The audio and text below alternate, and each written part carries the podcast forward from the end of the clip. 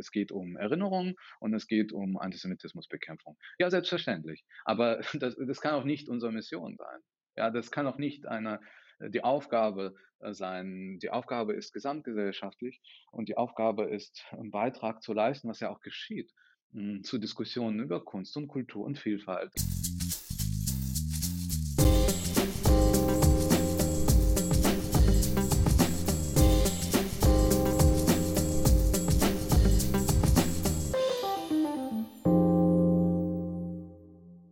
Hallo und herzlich willkommen zum Podcast Denkanstoß Demokratie der Landeszentrale für politische Bildung Rheinland-Pfalz.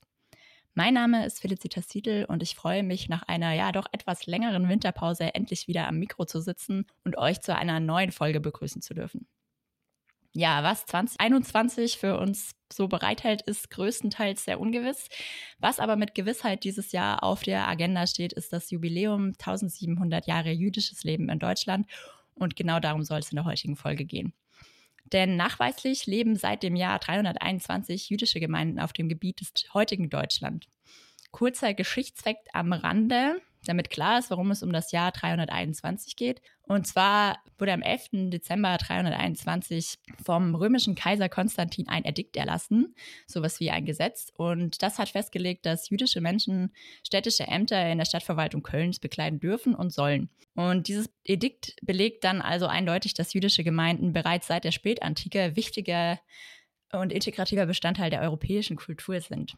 Es gibt also eine lange und lebendige jüdische Geschichte jüdischen Lebens in Deutschland, die es sichtbar zu machen gilt und auch ja differenziert zu betrachten gilt. Und dazu habe ich heute einen Gast bei mir, den ich sehr herzlich begrüßen möchte. Hallo, Herr Lagodinski. Hallo, schönen guten Tag. Schönen guten Tag. Schön, dass Sie hier sind, beziehungsweise ja, schön, dass wir uns zum digitalen Gespräch treffen können. Mhm. Schön, dass ich in Brüssel bin. ah ja, das wäre jetzt die nächste Frage noch gewesen, äh, wohin ich denn telefoniere. Sie sind in Brüssel. Ja, dann äh, können wir ja gleich mal noch kurz zu Ihrer Person was sagen. Dr. Lagodinski ist Jurist, Autor und Mitglied des Europäischen Parlaments, wie das schon angedeutet wurde, sitzt für das Bündnis 90 Die Grünen im EU-Parlament und ist dort stellvertretender Vorsitzender des Rechtsausschusses und Mitglied im Ausschuss für Auswärtige Angelegenheiten sowie dem Ausschuss Ausschuss für bürgerliche Freiheiten, Justiz und Inneres. Also eigentlich könnte ich auch mit Ihnen ein Fachgespräch über europäische Rechtsstaatlichkeit oder Außenpolitik ja, führen. Sehr gerne, können wir auch. okay, das, das äh, schreibe ich mal auf die Liste. Oder über aber... die Türkei und Russland und die USA. Also ein breites Portfolio. Hier. Okay, okay. Sie sind, ähm, haben sehr viele politische Felder, die Sie bedienen. Ähm, ja, aber heute geht es um Ihre Herzensangelegenheit, um mal Ihren Büromitarbeiter zu zitieren.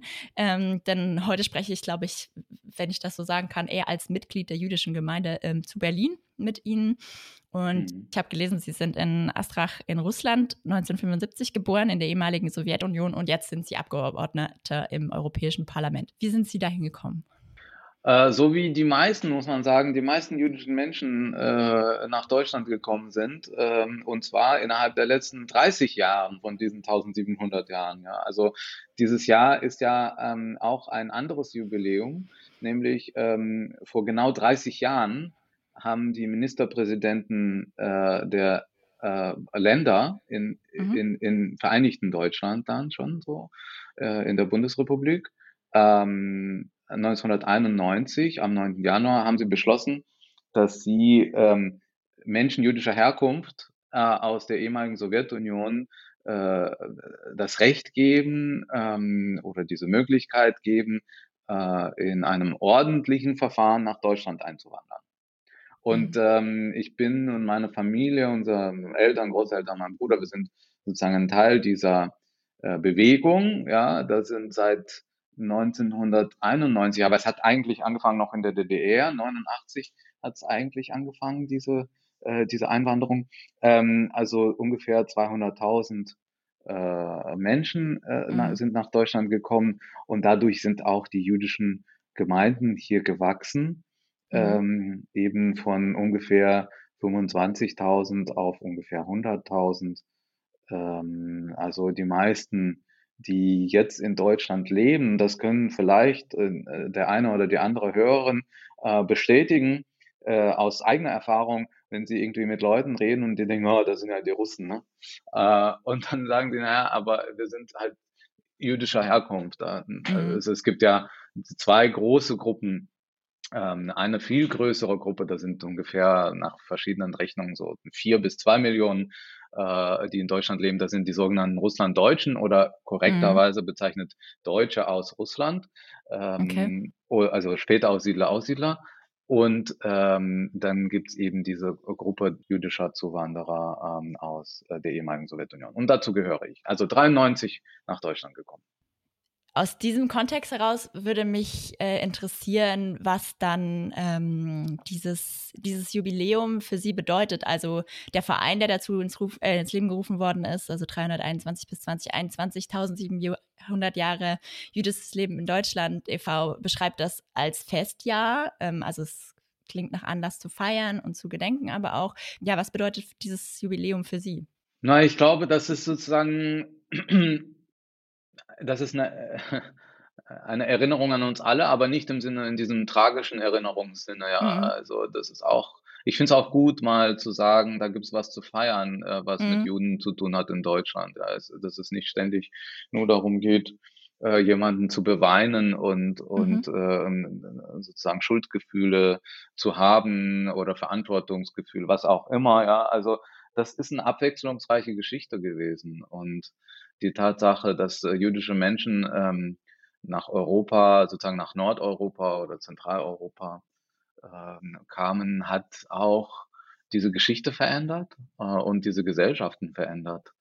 Ähm, der Beitrag der jüdischen Menschen hier in Deutschland, aber das ist ja nicht nur Deutschland. Ne? Ja, das klingt auf jeden Fall ähm, ja sehr heterogenen und eben wie auch wie Sie auch sagen lebendigen Geschichte.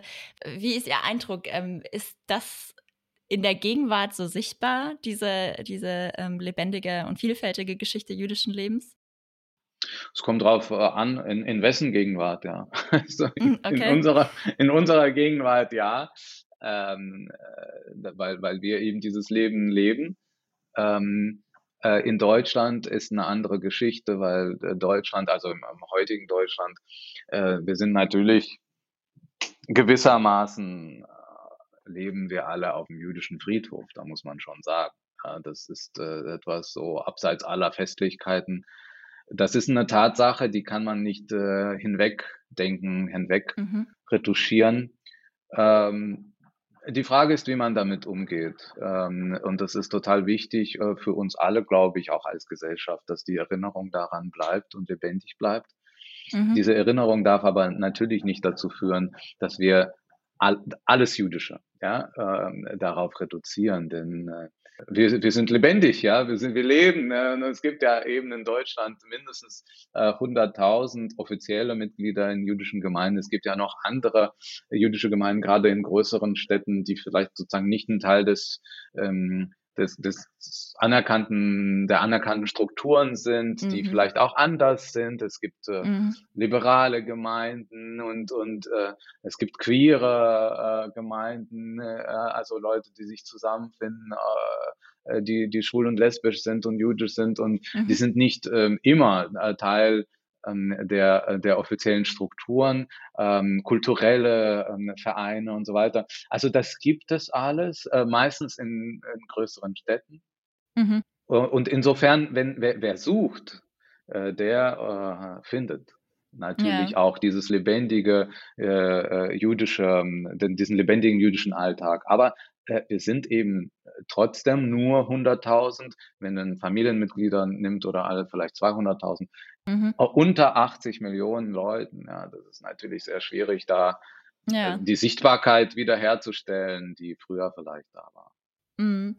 Vielleicht ist ja dieses Fest ja dann eine Chance, genau das in, äh, in der breiteren deutschen Gesellschaft zu schaffen, eben diese ja, verschiedenen Lebensrealitäten jüdischen Lebens in Deutschland zu zeigen. Ähm, was wäre denn für Sie so eine erfolgreiche Bilanz dieses Jubiläums? Also wäre es genau das, äh, das sichtbar zu machen? Oder haben Sie so, wenn Sie überhaupt ähm, einen Fokus darauf legen, so, eine, so ein Ziel, das Sie verfolgen mit diesem Jubiläum? Ja, vielleicht auch sozusagen das, das Denken und, äh, und, und Gedenken an das jüdische Leben in Deutschland ähm, eben breiter mhm. äh, zu fassen und zu verstehen. Ich meine, äh, für die meisten, wenn sie, wenn sie jemanden auf der Straße fragen, ähm, werden sie natürlich äh, über den Holocaust äh, denken und dann vielleicht auch darüber, ähm, wie, wie es vielleicht in den 20ern, ja, irgendwie das mit dem jüdischen Leben aussah. Aber das ist natürlich sozusagen die, die Blüte des, des jüdischen Lebens, ähm, war auch vorher. Ich meine, äh, im 19. Jahrhundert gerade, ja, oder mit Emanzipation und Mendelssohn. Äh, Deutschland ist ja auch ähm, äh, Heimatstätte oder Heimstätte, also gewisser der, der Ursprungsort des liberalen Judentums, da wo mhm. Sozusagen die orthodoxen ähm, althergebrachten auch sehr reichhaltigen und, und eigentlich spannenden Traditionen mhm. äh, weiterentwickelt worden sind, zum Teil auch in Frage gestellt worden sind ähm, durch so eine äh, Melange mit, mit so ein bisschen Protestantismus und ähm, äh, so ein Update, ne, würde man mhm. heute sagen. Man hat ja sozusagen ja. dem Judentum ein Update verpasst und so ein bisschen in Aufklärung, europäische Aufklärung hineingeführt. Das passiert alles in Deutschland. Also das quasi nicht Geschichtsvergessen ähm, in die Zukunft blicken, das wäre quasi so eine gute Richtung von dieser. Ja, von und, und die Geschichte auch so ein bisschen ganzheitlich denken, ja. Mhm. Denn, denn die Tragödie des, des Holocaust und der Shoah ähm, erklärt sich ja auch darin, was für eine Leerstelle ja, dadurch geschaffen wurde. Mhm. Uns ja. fehlt ja eine riesen, eine riesen Schicht, eine riesen, abgesehen davon, dass es alles Menschen waren, ja, aber das ist eine kulturelle äh, Bresche, die da aufklafft.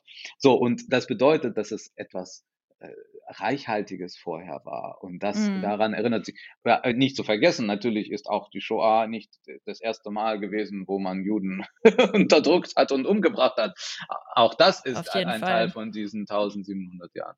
Ja, genau, da würde ich so gerne noch ein bisschen näher drauf eingehen, aber mich würde interessieren, gerade auch im Anbetracht der Tatsache, wenn man das so ein bisschen historisch einordnet, dass sich so viele Narrative und auch ähm, ja, Handlungen wie Progrome und so weiter ähm, wiederholen, ähm, wie man denn eine äh, Gedenkarbeit gestalten sollte, die angemessen ist und ähm, ja, irgendwie funktioniert, weil momentan nämlich so ein ganz, ganz großes Paradox war, dass es einerseits in der öffentlichen Wirkung sehr oft nie wieder und gegen das Vergessen heißt. Es gibt eine starke Präsenz von zum Beispiel Stolpersteinen oder Gedenktagsfeiern.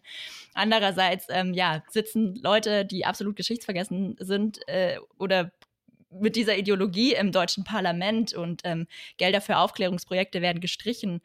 Ähm, da frage ich mich, wie kann eine, eine gute Gedenkarbeit geleistet werden?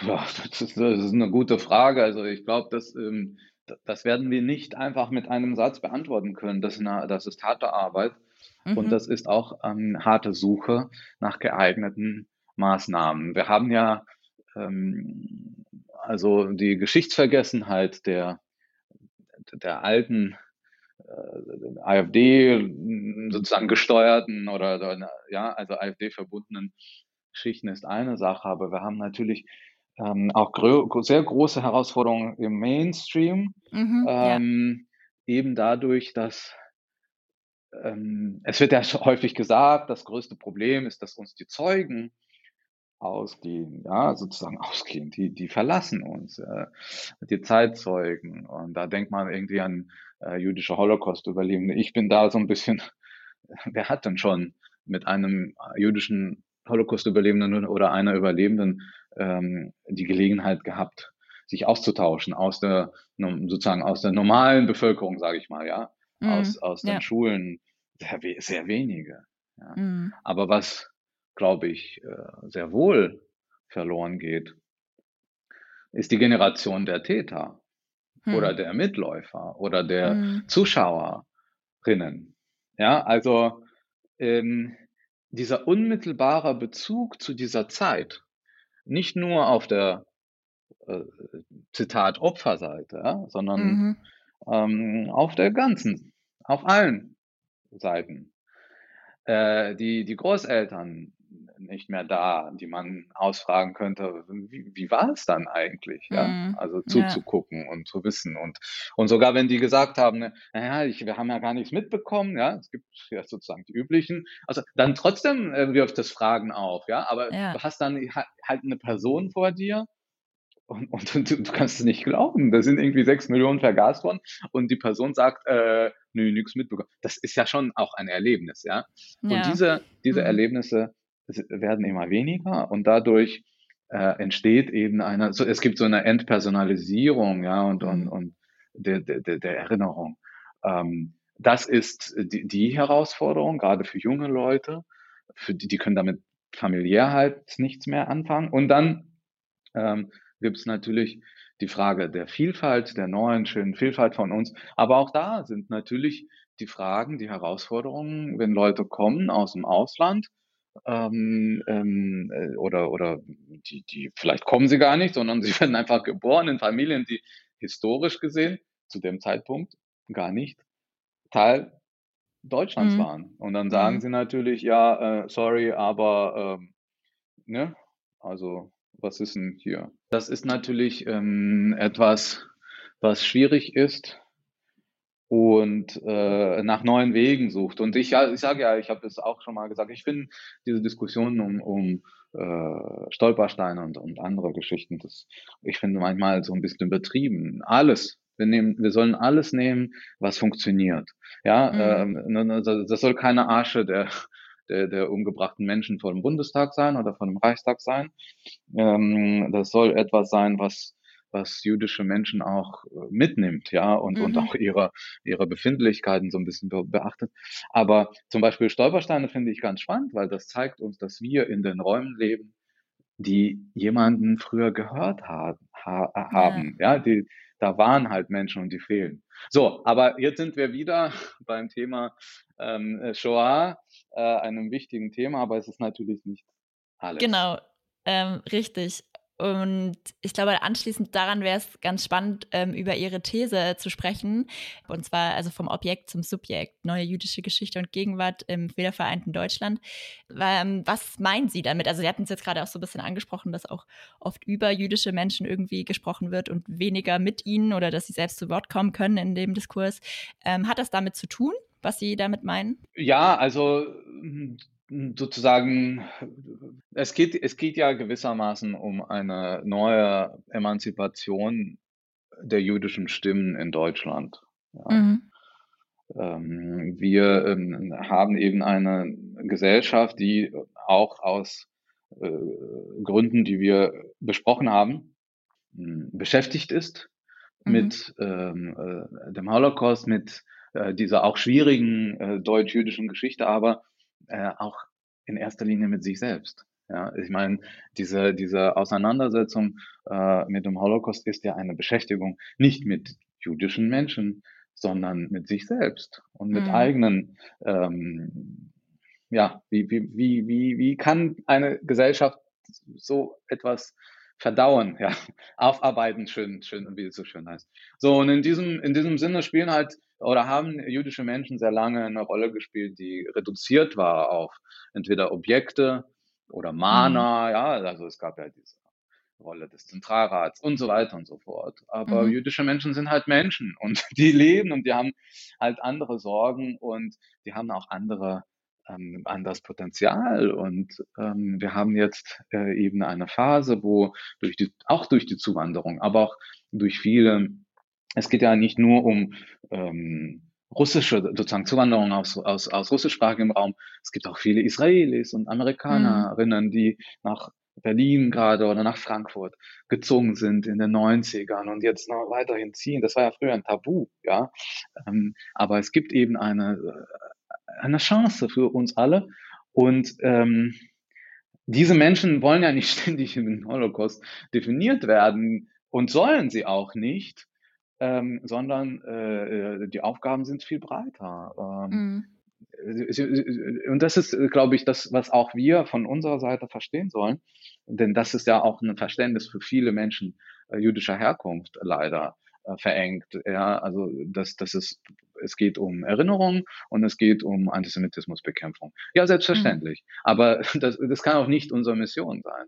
Ja, das kann auch nicht eine die Aufgabe äh, sein. Die Aufgabe ist gesamtgesellschaftlich und die Aufgabe ist, einen Beitrag zu leisten, was ja auch geschieht.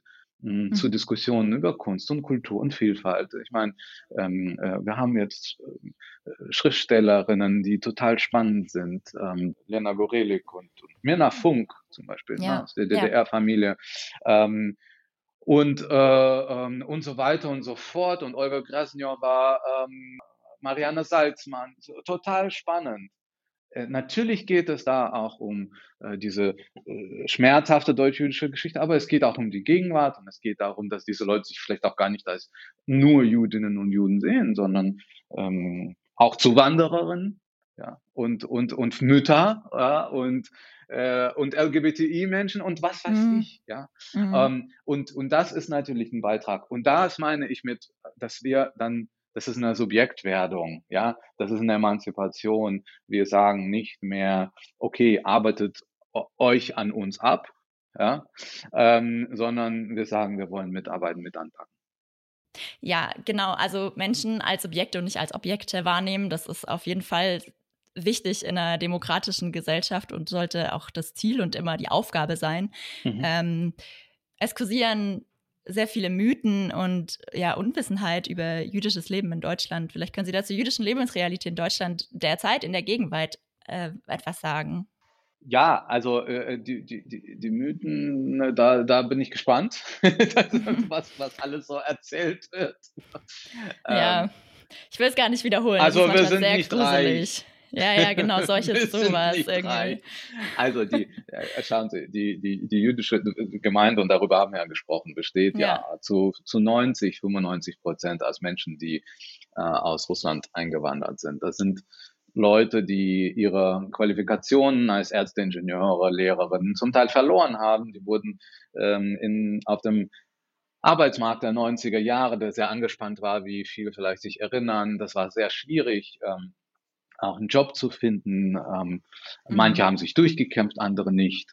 So, aber viele sind ältere Menschen. Also wir haben so ungefähr 30 Prozent bei der Einwanderung ähm, Leute über 65 gehabt. Das sind Leute, denen keine Renten, keinerlei äh, Altersabsicherung hier zusteht. Übrigens im Gegensatz zu den deutschstämmigen äh, Russen und Russinnen. Ähm, und die deutsche, mhm. äh, die Bundesregierung will sich damit nicht befassen. Und da sind wir im Bereich des Politischen. Ich bin da schon seit Jahren, Jahrzehnten dran und auch mit Volker Beck ähm, zusammen, mit Micha Brumlik zusammen haben wir eine Initiative gegründet, ZEDEC-Initiative, wo wir darum kämpfen, dass diese, dieses Thema endlich adressiert wird.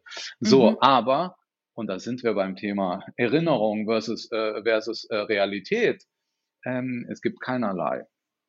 Lust und Wunsch, äh, darauf zu reagieren, gerade seitens der SPD-Kolleginnen und Kollegen, muss man sagen. Ähm, ähm, dieses Thema ist sehr schwierig. So, das bedeutet, dass wir äh, Gemeinden haben, jüdische Gemeinden haben, die zum Teil fast vollständig oder, oder überwiegend ähm, von älteren Sozialhilfeempfängern, Grundsicherungsempfängern bestehen.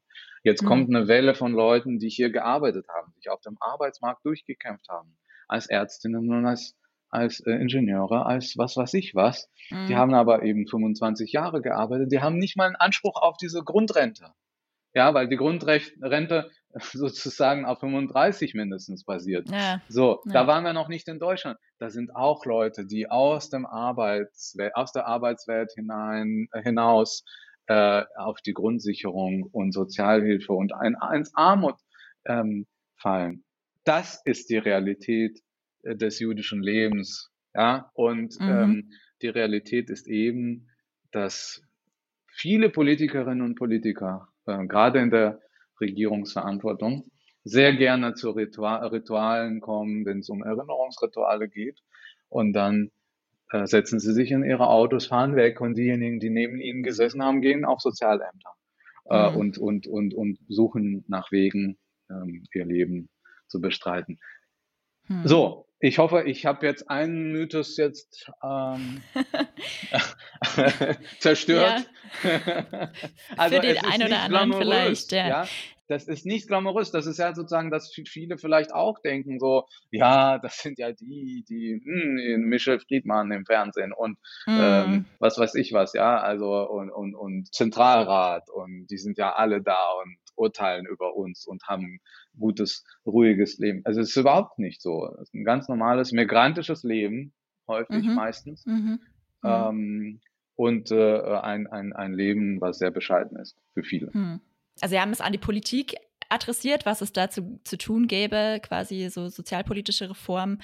Ähm, wie wird das denn, wird das denn von jüdischen Gemeinden dann aufgefangen oder wie, wie kann man sich das dann vorstellen? Weil, also das, was ich oft mitbekomme, ist, dass dieses äh, jüdische Gemeinde ist irgendwie so ein, so ein, so ein Begriff. Ähm, und was, was kann man sich ähm, darunter vorstellen?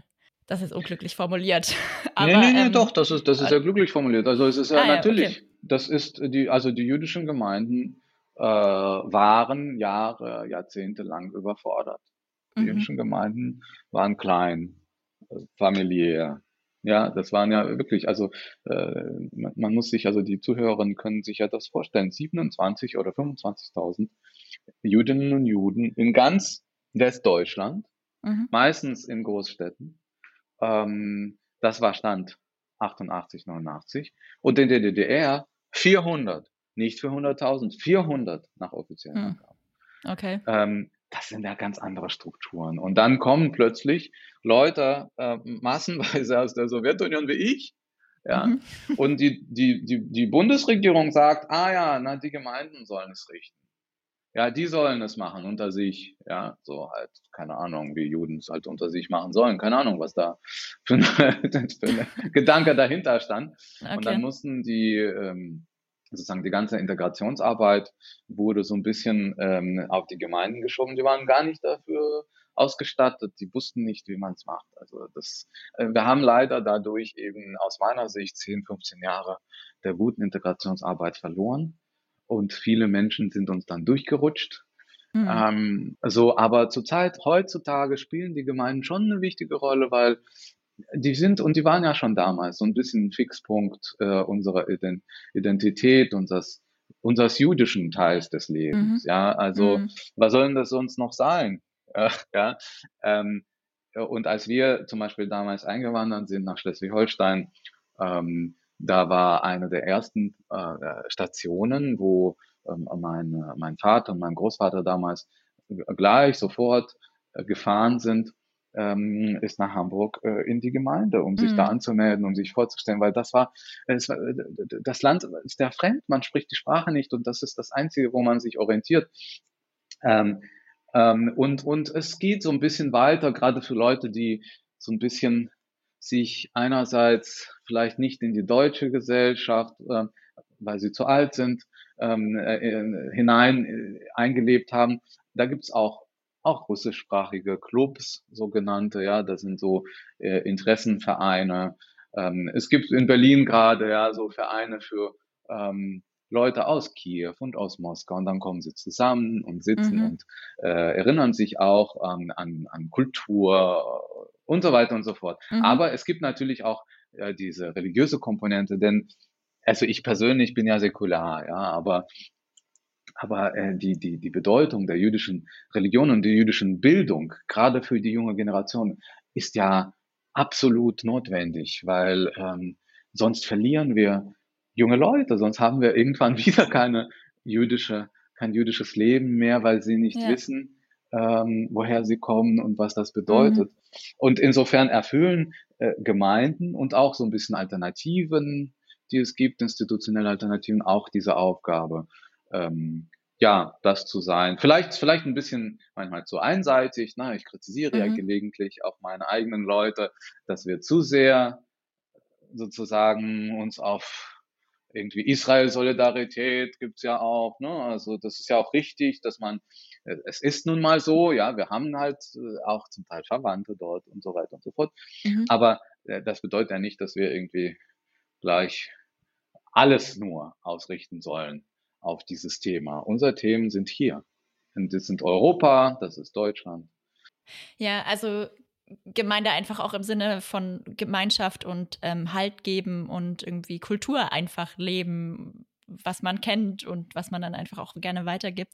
Äh, da hätte ich noch eine abschließende Frage an, an Sie. Ähm, dies persönlich, Sie haben gesagt, Sie sind säkular jüdisch. Was macht denn für Sie das Jüdischsein aus? Also was ziehen Sie daraus oder was ist mhm. positiv für Sie? Was, was, worüber freuen Sie sich, dass Sie jüdisch sind? So kann man es vielleicht formulieren. Ja, ich, ich weiß nicht, ob man sich, das ist ja, ähm, ob man sich darüber freuen kann, soll. Hm, das ist ja bei jüdischen Menschen und zumindest in meinem Verständnis auch gewissermaßen eine Schicksalsgemeinschaft. Das ist ja nicht etwas, was man wählt.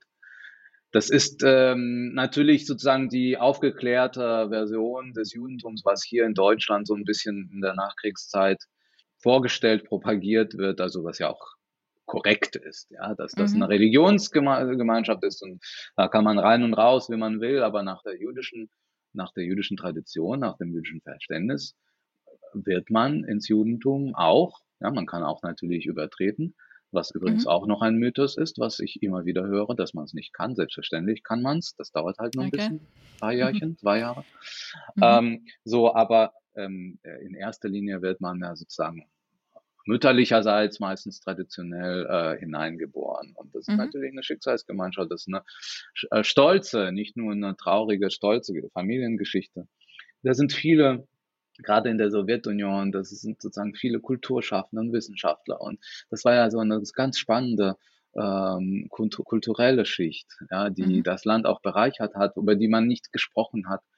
Ne, in der Sowjetunion durfte man ja eigentlich nicht. Es gab, gab ja so nichts richtig. Religiöses. Es gab nichts Religiöses, aber es gab auch nichts Jüdisches, muss man auch sagen. Sozusagen das Jüdische wurde, wurde nicht ähm, gerne thematisiert, ja, okay. und auch der mhm. Holocaust wurde deswegen auch äh, sozusagen äh, nicht thematisiert. Ähm, so, aber da hat man dann irgendwie so gemunkelt und es gab so dieses Spiel, ja, wer ist denn eigentlich jüdisch? Ja, es gab ja kein mhm. Google und kein Wikipedia. Äh, also, ja, aber ich habe gehört, dieser Schauspieler, der ist ja aus der jüdischen. Also, und da war man so ein bisschen stolz, ja, wie, wie, wie immer in solchen Situationen, wo es eben eine Unterdrückung gibt, aber, aber trotzdem so eine Leistung, so, eine, so ein Beitrag, auf den man auch stolz ist. Und mhm. ich glaube, das ist so das, was mich auch so ein bisschen ähm, geformt hat. Ich glaube schon, dass wir eine Tradition haben äh, vom Bewusstsein, das heißt Tikkun Olam im, im, im jüdischen, sozusagen in der jüdischen Tradition, und dass wir auch als kleines Volk ja, oder eine kleine, kleine Gemeinschaft unseren Gesellschaften, Gesellschaften, in denen wir leben, so ein bisschen auch vielleicht eine Orientierung geben können, mhm. etwas Gutes tun können, so einen moralischen, gesellschaftlichen, gesamtgesellschaftlichen Auftrag äh, erfüllen können für die, ja, für die Gesellschaften, in denen wir leben. Mhm. Ähm, das ist, glaube ich, das, was mich auch leitet, ja, also dass, dass ich politisch äh, unterwegs bin, ähm, dass ich für Demokratie äh, versuche zu kämpfen in, in der EU, aber auch ähm, der Türkei oder in der Sowjet, ehemaligen Sowjetunion. Also mhm. das, das ist für mich eine Selbstverständlichkeit, weil gerade wenn wir diese Geschichte von 1700 Jahren und mehr uns anschauen, selbst, dann sehen wir, wie wichtig es ist, als Minderheit äh, Rechte zu haben, um mhm. Rechte zu kämpfen und auch um Rechte anderer und anderer Minderheiten zu kämpfen und wie wichtig Solidarität ist. Denn Solidarität kann lebensrettend sein. Und das ist vielleicht so der persönliche Auftrag und vielleicht auch so der gemeinschaftliche ähm, Auftrag, den, den wir nach diesen 1700 Jahren hier haben sollten und haben. Hm. Das ist ein wunderbares Schlusswort, wie ich finde. Herr Lagodinsky, ich äh, bedanke mich sehr für Ihre Perspektive zum Thema 1700 Jahre jüdisches Leben in Deutschland und ja, bedanke mich, dass Sie heute mein Gast waren. Ja, danke Ihnen, danke für die Einladung und schöne Grüße an die Zuhörerinnen und Zuhörer in Deutschland. die, die richte ich aus. Ja, Herr Lagodinski hat es gesagt.